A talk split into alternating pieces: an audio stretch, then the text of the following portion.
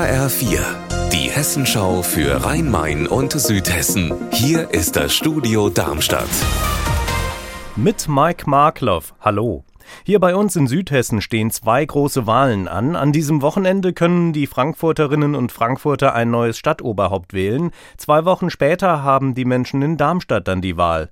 Nur bei Bürgermeister- und Landratswahlen kann man hierzulande das Führungspersonal direkt wählen, sonst geht es immer indirekt über die Parlamente.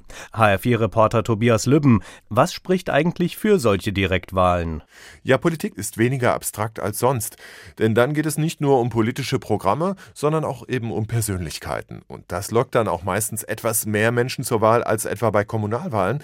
Im Durchschnitt lag die Wahlbeteiligung bei den Bürgermeisterwahlen in Hessen bei rund 60 Prozent. Aber wenn Kommunalparlamente gewählt werden, dann sind es nur rund 55 Prozent. Also Direktwahlen haben doch etwas mehr Zugkraft. In Frankfurt wird ja gewählt, weil der alte OB Peter Feldmann in einem Bürgerentscheid abgewählt wurde. Ist das jetzt also ein gutes Beispiel für gelebte direkte Demokratie? Ja, das kann man so sehen. Die Bürgerinnen und Bürger haben Feldmann damals mit großer Mehrheit ins Amt gehoben.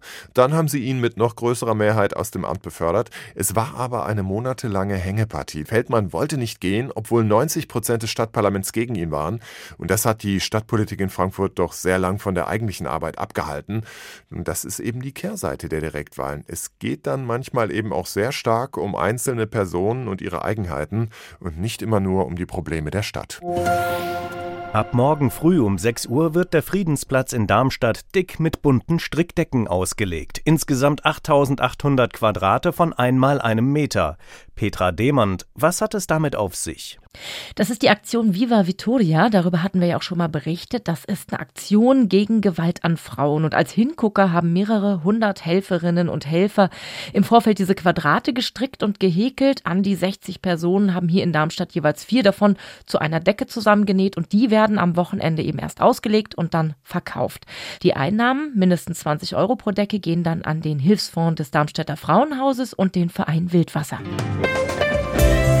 Unser Wetter in Rhein-Main und Südhessen. Bevor das Wetter wieder ungemütlich wird, scheint heute noch vielerorts die Sonne, so wie in Kriftel im Main-Taunus-Kreis bei aktuell 5 Grad. Ihr Wetter und alles, was bei Ihnen passiert, zuverlässig in der Hessenschau für Ihre Region und auf hessenschau.de.